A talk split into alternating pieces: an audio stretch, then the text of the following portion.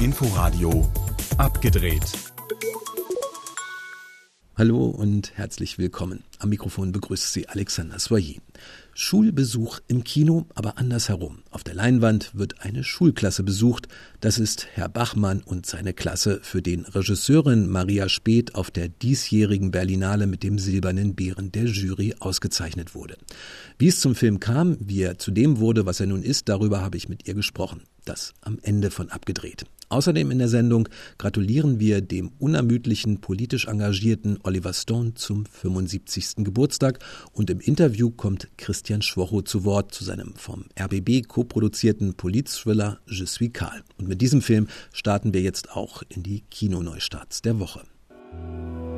Ein vermutlich islamistischer Bombenanschlag auf ein Berliner Mietshaus, Milan Peschel, der zwei Kinder und seine Frau dabei verliert und Luna Wedler als seine überlebende junge Tochter Maxi, die tragische Heldin dieses düsteren Dramas. Beide grandios, er als traurig in seinem Schmerz verharrender, sie als in ihrem Leid umherirrende, die auf der Suche nach einem Ausweg auf Jannis Niewöhners Karl trifft und von ihm in eine moderne, rechtsgerichtete europäische Jugendbewegung gelockt wird, zu deren Stars er gehört.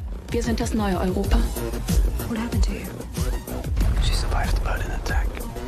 Oh my god. Ist alles so traurig. Nicht mehr so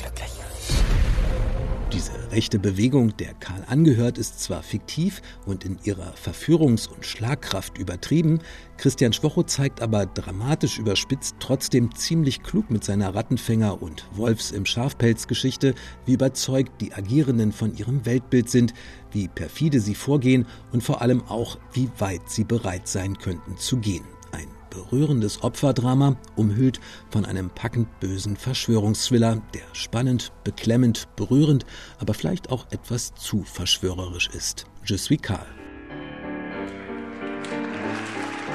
Wehe, wehe. Paolo Conte ist ein Wunder. Seine Musik ein warmer Mantel, seine Texte einfallsreiche Gedichte, seine Stimme eine rauchige Welt für sich. Die Doku Paolo Conte via Conme lässt ihn und Wegbegleiter zu Wort kommen, erzählt seine Geschichte vom Vollzeitanwalt und Teilzeit-Songschreiber zum italienischen Superstar und weltweitem Inbegriff italienischer Musik, zeigt seine Auftritte und spielt seine Hits, leider aber ohne jede filmische Eleganz. Und doch, so einfallslos das als Film ist, die Lieder, der Witz und das besondere Paolo Conte etwas entschädigen selbst dafür.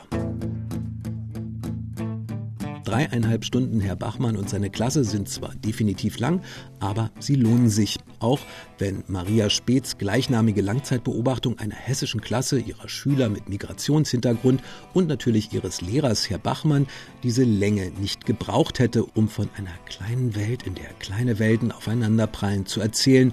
Dafür aber bekommen alle genügend Raum und man taucht mit der Zeit wirklich ein in Herrn Bachmanns Alltag und die Leben seiner Schützlinge.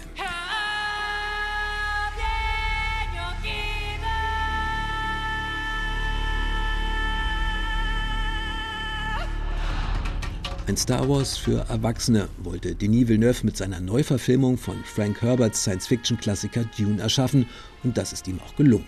Genauso wie die wahre Leistung, die geopolitischen und gesellschaftlichen Anspielungen und Prophezeiungen der Vorlage und die epische Dimension dieses Saga-Beginns rund in Filmlänge unterzubringen.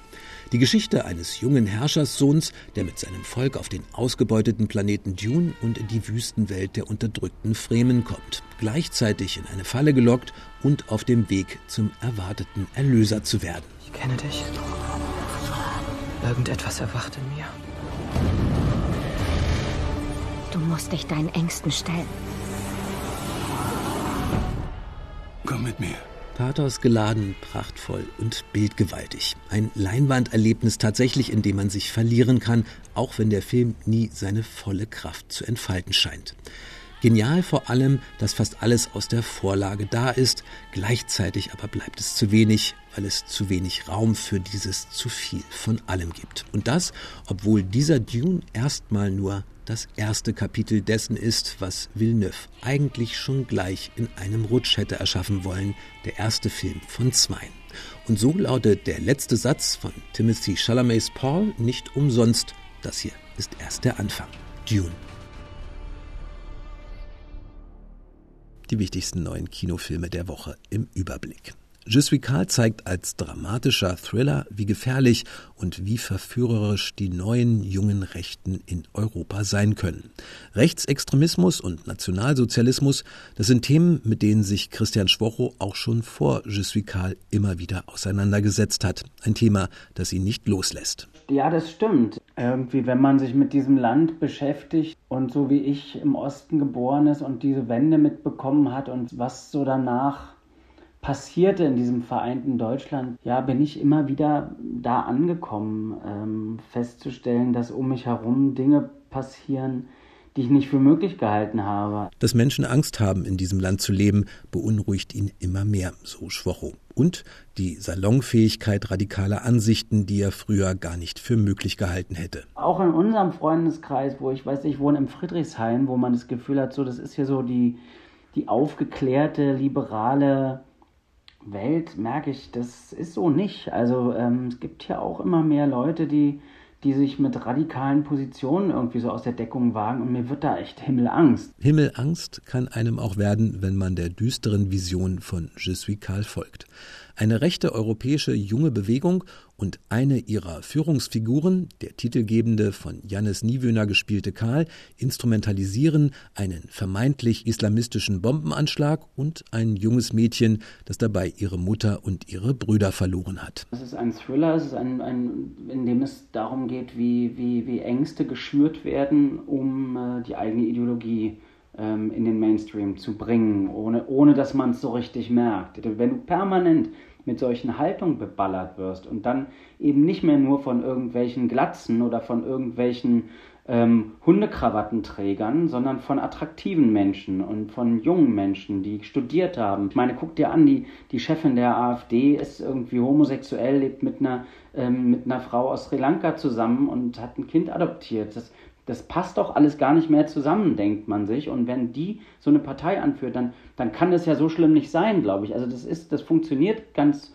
häufig so, dass wenn du mit Leuten redest, dass sie das Gefühl haben, das ist doch aber modern, was die sind. Wie, wie unmodern das ist, wofür sie einstehen, wird dadurch ganz klar verschleiert. Und das ist, das hat Methode. Und nicht nur in dieser Hinsicht ist Je suis Karl hochaktuell, sondern auch, weil er ganz allgemein offenlegt, wie radikalisierende Strömungen funktionieren. Christian Schwocho. Das, was, jetzt, was passiert, diese Radikalisierung durch Corona, ist im Prinzip ähnlich wie das passierte nach der Flüchtlingskrise ähm, 2015, nach dem großen Strom der Geflüchteten. Man sieht das ja immer, selbst wenn, wenn diese Bewegungen irgendwie zwischendurch mal kurz leise sind, dann kommen sie einfach noch lauter zurück und wandeln sich wieder. Und ich glaube, das zeigt der Film einfach, dass sie neue Gesichter annehmen. Und ich glaube, wir sind unserer Zeit immer noch ein Stückchen voraus, weil wir sie ja auch sehr offensiv wirklich in Zusammenhang mit Terrorismus ähm, bringen. Und ähm, da, wir, wir freuen uns auch auf die Auseinandersetzung und die Debatte, weil das wird vielen nicht gefallen. Christian Schwochos Je suis Karl, jetzt im Kino. An diesem Mittwoch feierte Hollywoods Enfant terrible, einer der ewigen Mahner und politisch aktivsten und engagiertesten unter den Regiealtmeistern, seinen 75. Geburtstag. Oliver Stone. Und sein Engagement ist noch lange nicht in Rente. Die Rolle des Außenseiters, der nicht auf Mainstream gebürstet ist, gefällt Oliver Stone am besten. Besonders mit seinem Heimatland USA geht er hart ins Gericht, so wie vor wenigen Tagen, als er beim TV-Sender MSNBC nach Afghanistan gefragt wird. Das sei ein Krieg der USA gegen die Zivilbevölkerung gewesen, so wie damals in Vietnam, meint Stone. It's about the United States versus a civilian population as it was in Vietnam. Das Thema Krieg beschäftigt Stone seit seiner Jugend. 1946 als Sohn eines Börsenmaklers in New York geboren, schmiss er in den 60er Jahren das Studium an der noblen Yale-Universität, um in Saigon als Lehrer zu arbeiten. 1967 verpflichtete er sich als Soldat im Vietnamkrieg und wurde zweimal verwundet. Die Erfahrung floss in den autobiografischen Film Platoon ein, für den Stone 1987 den Oscar für die beste Regie erhielt. Charlie hat als dritte Bataillon 15 Kilometer nördlich unter Beschuss genommen. Der Vietcong hat Tellermin in die Bäume gehängt. Haben einen ganzen Zug in die Luft gesprengt, die verdammten Schlitzaugen. Beschissen. Platoon ist der erste von insgesamt drei Vietnam-Filmen, die Stone inszeniert hat. 1989 folgte Geboren am 4. Juli mit Tom Cruise und 1993 Zwischen Himmel und Hölle. Stones Darstellung der Brutalität des Krieges löste in den USA heftige Diskussionen aus. So war das bei vielen seiner Filme. Natural Born Killers von 1994 nahm Gewalt in den Medien aufs Korn und in Wall Street von 1987 mimt Michael Douglas als Gordon Gecko einen Börsenhai mit Raubtiermentalität. Die Gier ist richtig. Die Gier funktioniert. Tatsächlich politische Folgen hatte JFK, Stones Film über die Ermordung John F. Kennedys mit Kevin Costner in der Hauptrolle eines Staatsanwalts. 1991 zeigte Stone seinen Film den Abgeordneten in Washington und ein Jahr später erließen die ein Gesetz, das mehr als vier Millionen Seiten Akten zum Kennedy-Mord freigab, die eigentlich noch Jahrzehnte unter Verschluss bleiben sollten.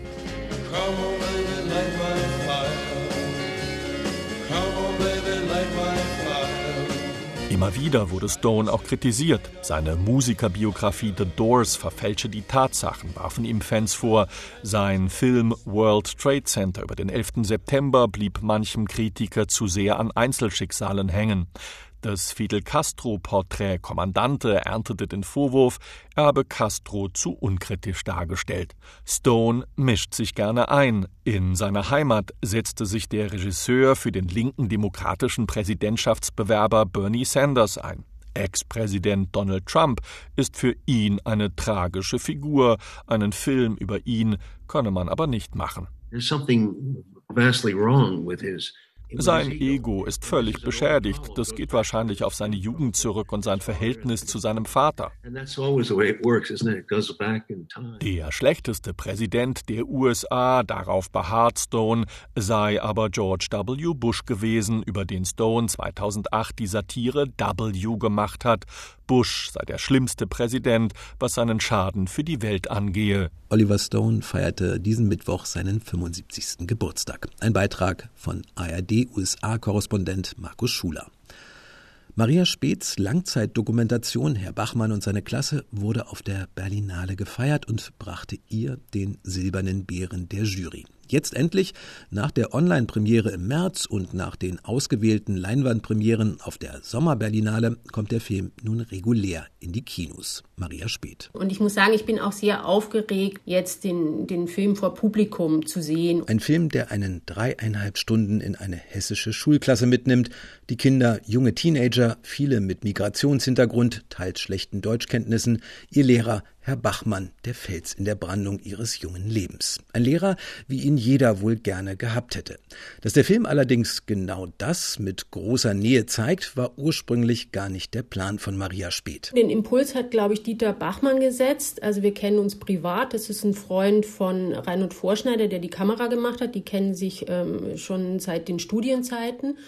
Und ähm, der hatte mir eben immer wieder von dieser Stadt erzählt ähm, und der Schule, wo er eben angefangen hat, als Lehrer zu arbeiten. Erst sollte es nämlich eher um die etwas größere Kleinstadt Stadt Allendorf gehen. Die Nazi-Vergangenheit als einer der größten Rüstungsstandorte Europas, heute Industrieort mit altem Dorfkern und vielen Gastarbeitern und Kindern aus Bulgarien, Russland, Kasachstan oder der Türkei, um nur einige zu nennen.